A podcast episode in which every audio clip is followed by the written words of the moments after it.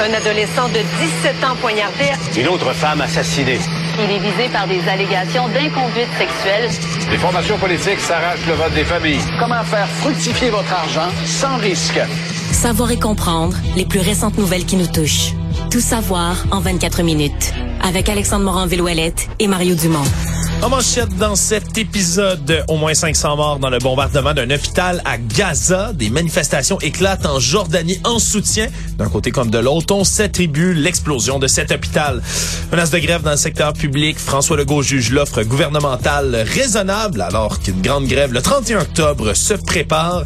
Ottawa pourrait trouver une voie d'entente avec Google autour de la loi C-18 et le républicain Jim Jordan échoue à se faire élire président de la Chambre du Congrès américain. Tout savoir en 24 minutes. Tout savoir en 24 minutes. Bienvenue à Tout savoir en 24 minutes. Bonjour Mario. Bonjour. Ce qu'on suit depuis le début de l'après-midi, c'est cette frappe qui aurait frappé un hôpital dans la ville de Gaza et qui a, aurait fait au départ, on parlait d'entre 200 et 300 morts, bilan qui est rapidement monté à 500 morts maintenant, alors qu'on tente toujours d'extraire des gens des décombres. Comme d'habitude, c'est extrêmement difficile d'avoir accès à des informations là, de première main, donc de gens là, sur le terrain. On se rabat dans les médias évidemment sur les communiqués officiels, les positions à la fois de la. Palestine et d'Israël. Et là, il y a deux versions de part et d'autre, complètement, radicalement différentes. Évidemment, parce que dès le départ, on a attribué cette frappe à une frappe de précision là, lancée par Israël, des bombardements qui sont là, qui font rage depuis déjà plusieurs jours. Donc c'est ce qu'on aurait pu penser que c'est. Mais du côté d'Israël, on a répliqué aujourd'hui en disant que ce serait là une frappe de l'État, euh, de l'organisation palestinienne Djihad islamique, donc qui aurait mal fonctionné, une roquette comme perdue, si on veut, qui serait atterrie sur l'hôpital et qui aurait causé donc cette explosion-là.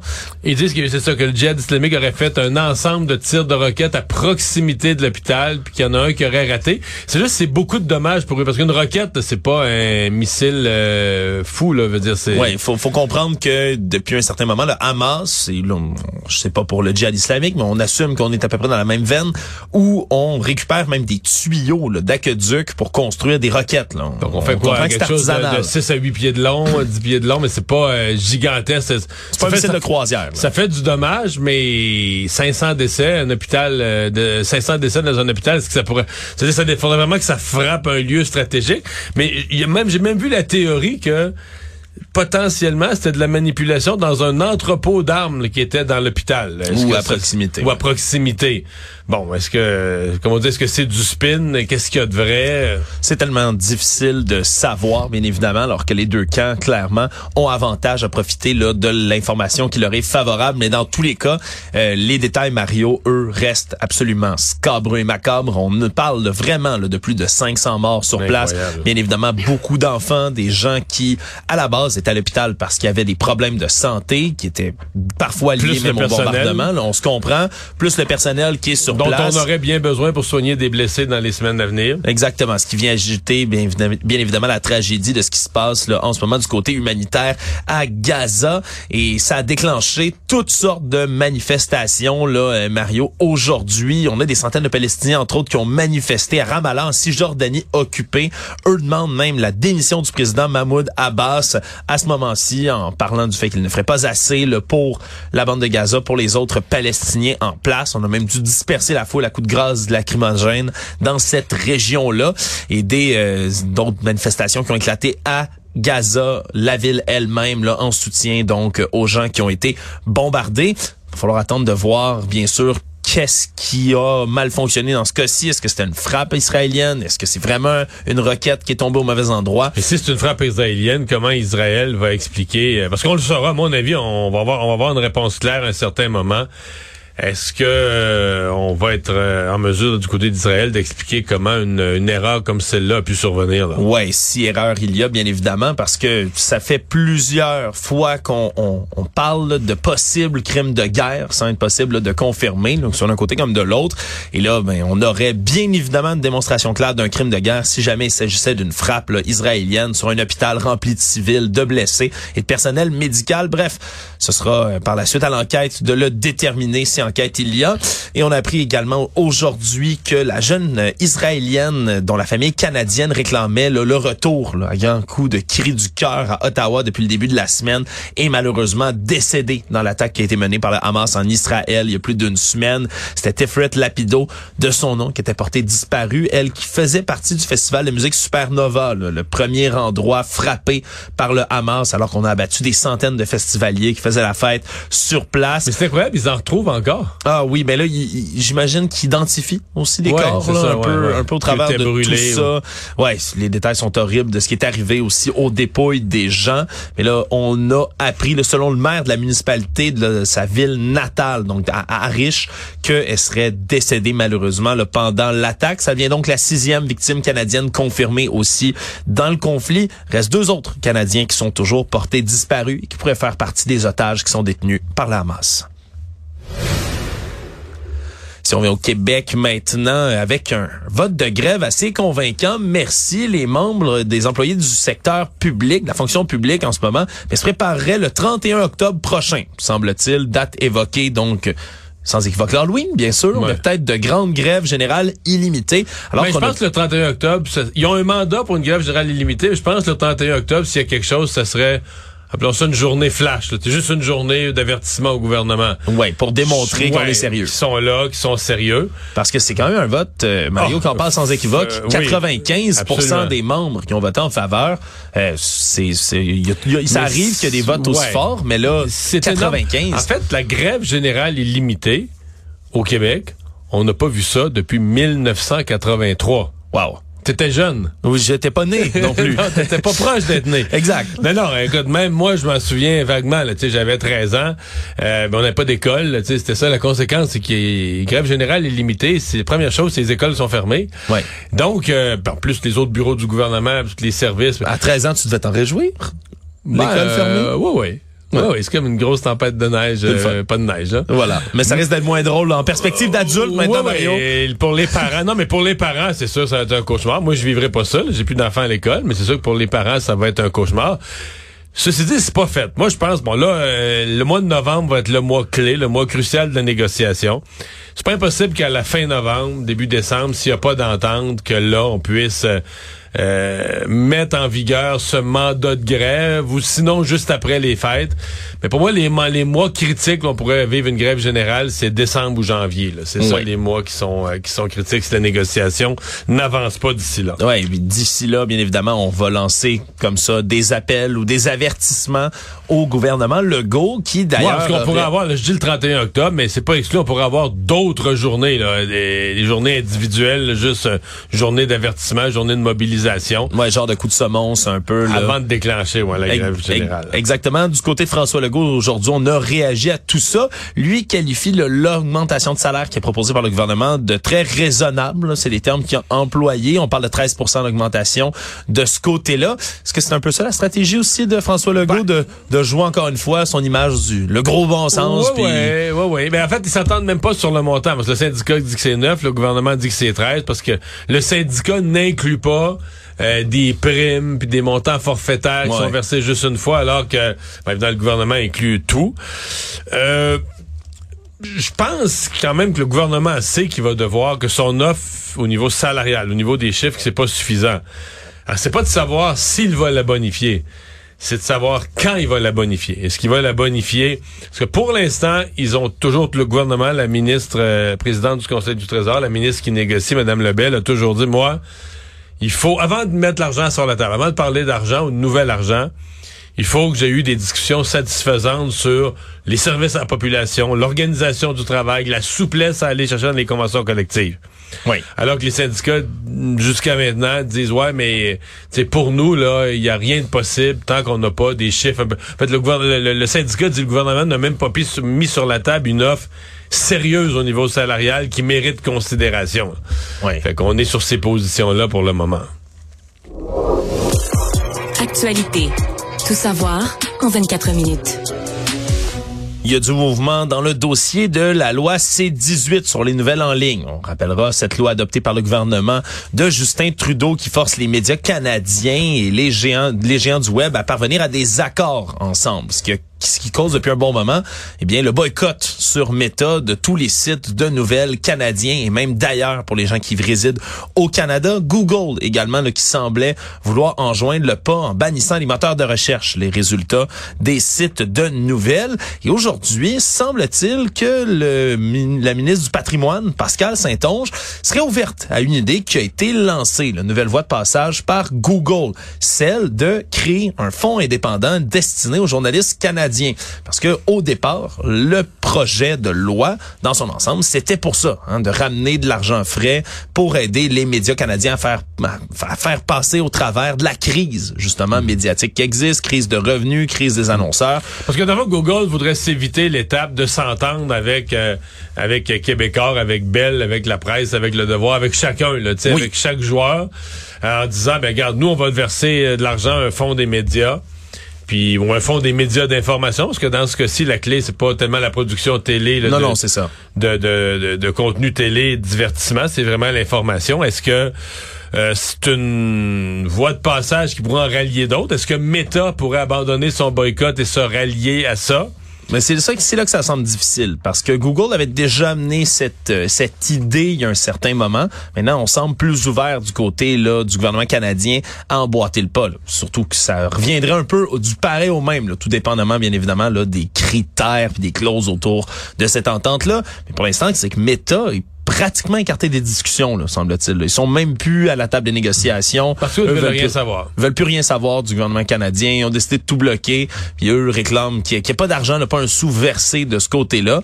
Alors, va falloir voir si on va être capable de les ramener à la table, mais de savoir déjà qu'il y a une option, une voie de passage avec Google. Mais je pense que c'est une bonne nouvelle. Je pense qu'il faut voir ça comme une, une, bonne nouvelle. Absolument. Surtout que on était tellement dans une impasse depuis longtemps que là, de voir que ça se réchauffe un peu. La dernière nouvelle qu'on avait eue, c'est que Google pourrait se retirer de la table. Puis là, ben, t'aurais eu une espèce de cul-de-sac où tu dis, OK, il n'y a plus d'informations sur aucun, sur les réseaux sociaux, sur Google, il n'y a plus d'informations au Québec. Euh, les médias seraient pas plus gagnants. La population serait certainement perdante en termes d'information.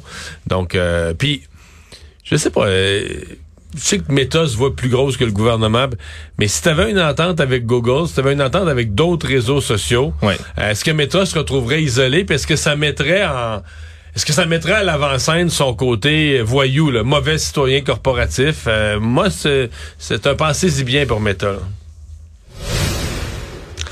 Pour une deuxième fois, en moins de 24 heures, une intervention policière majeure s'est déroulée sur le territoire de Longueuil à l'école secondaire Jacques Rousseau. Hein, déjà hier, il y avait eu un appel téléphonique qui avait déclenché tout un branle-bas de combat. On avait dû le confiner 2600 étudiants, des membres du personnel de l'école euh, secondaire André Laurando. Aujourd'hui, donc, c'est Jacques Rousseau, aussi confinement qui s'est déclenché vers 11h50 ce matin et qui s'est avéré encore une fois être une fausse alerte.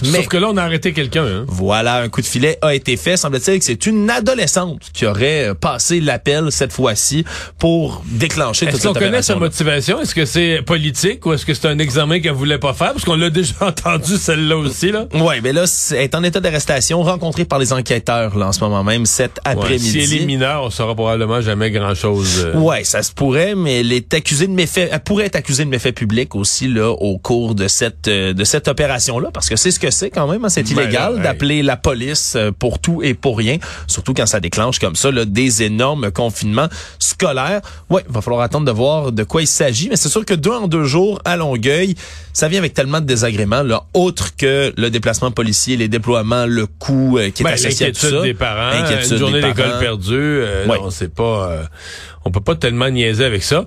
Puis, je veux dire, c'est plate pour la jeune fille, mais il va falloir qu'on commence à sévir plus sérieusement quand les policiers en attrapent une, ils fassent réfléchir les autres. Là. Oui. Savoir et comprendre. Tout savoir en 24 minutes. Un restaurant de la bannière Pizza Hut fait beaucoup réagir à Vaudreuil d'Orion depuis qu'une affiche a été mise euh, dans leur vitrine à l'entrée du restaurant indiquant qu'un service en français est disponible, Mario. Peut-être que c'est une affiche qu'on aurait pu voir en Ontario ou ailleurs dans le Canada, mais au Québec, un endroit où, selon la charte de la langue française au Québec, on est obligé de servir les clients en français.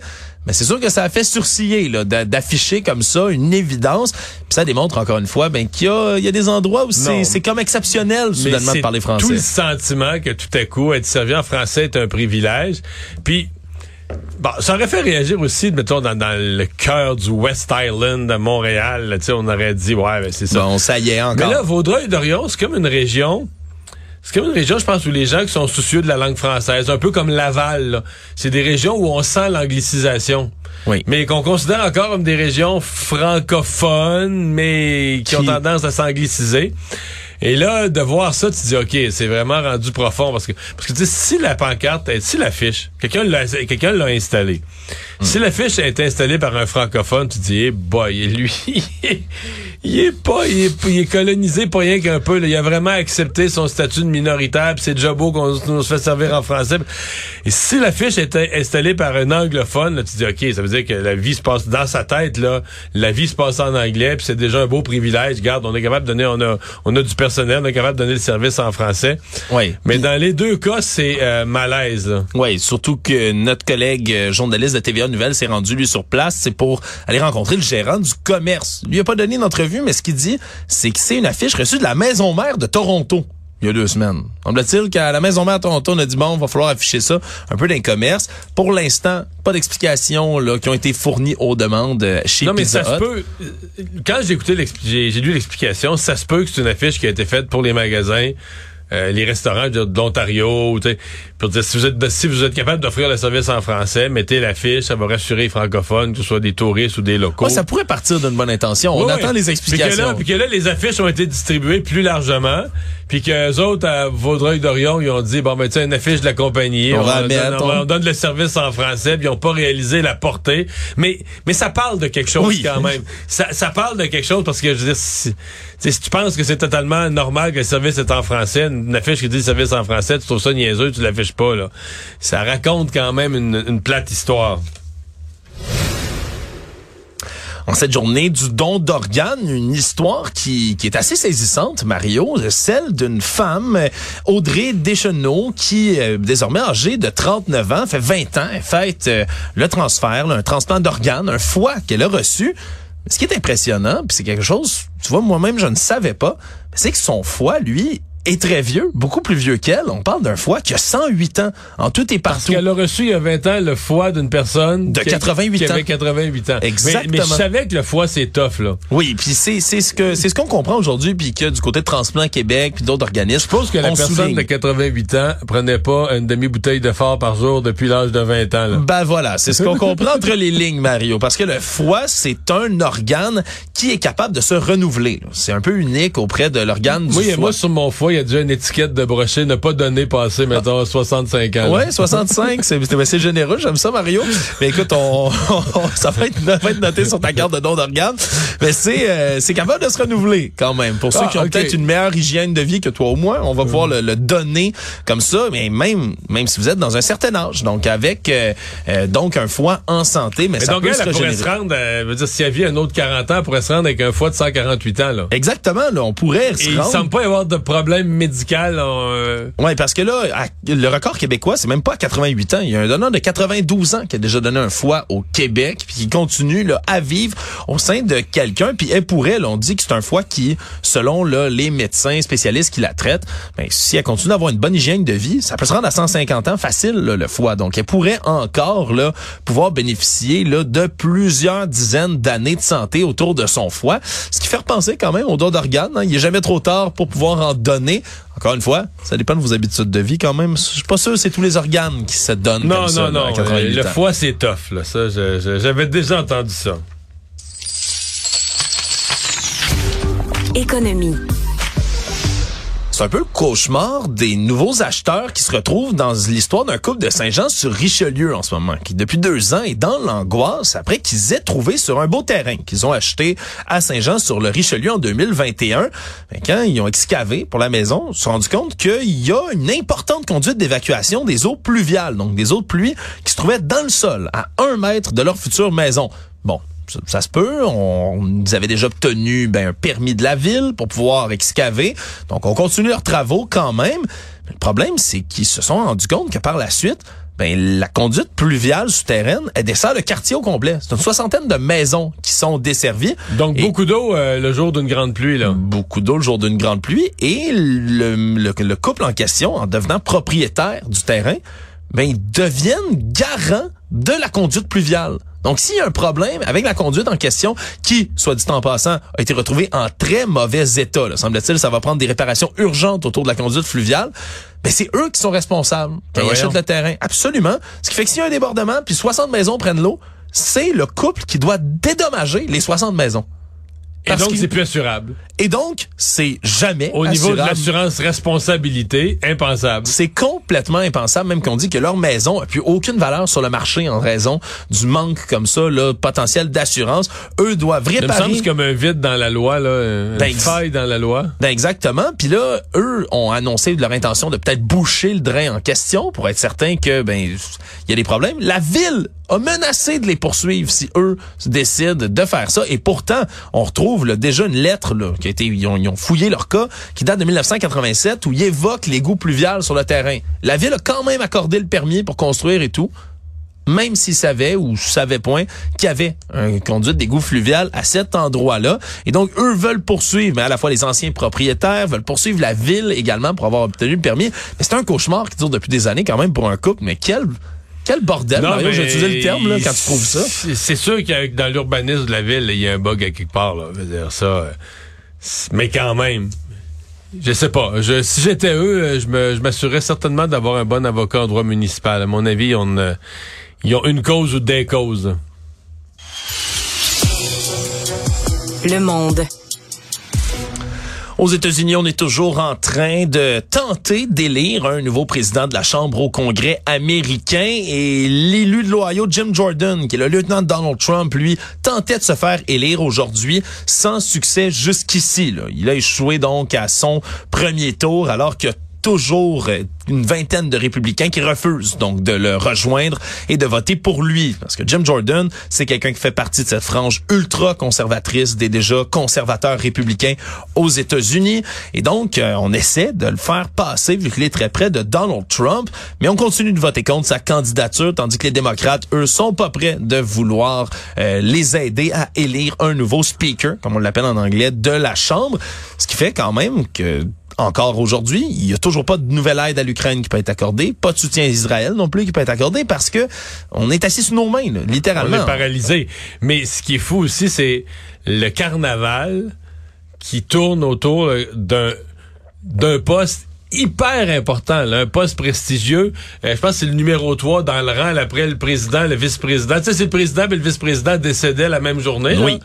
Il arrive après. Donc, c'est un personnage hyper important symboliquement dans le pays, dans le fonctionnement des institutions pour, comme tu dis, là, attribuer des budgets, prendre des décisions, voter les lois. Bien habituellement, en plus, il est élu par la majorité qu'il représente. Donc jamais il se fait débarquer. C'était une première d'ailleurs que M. McCarthy, le Kevin McCarthy qui était là Parce avant, que le Parti républicain est trop divisé à cause des Trumpistes. là. Exactement. Ouais, Alors mais c'est c'est un carnaval pour en choisir un autre. Oui, et là, ben, ça avait déjà pris là, pour Kevin McCarthy 15 tours de temps avant de se faire élire. Là, Jim Jordan, pour l'instant, est le seul qui est en lice, malgré euh, ben, une espèce de, de lacune, hein, une espèce de lacune qui existe euh, auprès des projets que lui a fait passer depuis qu'il est là.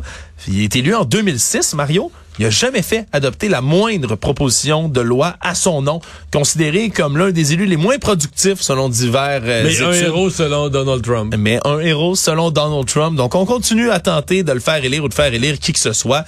C'est encore compliqué aux États-Unis.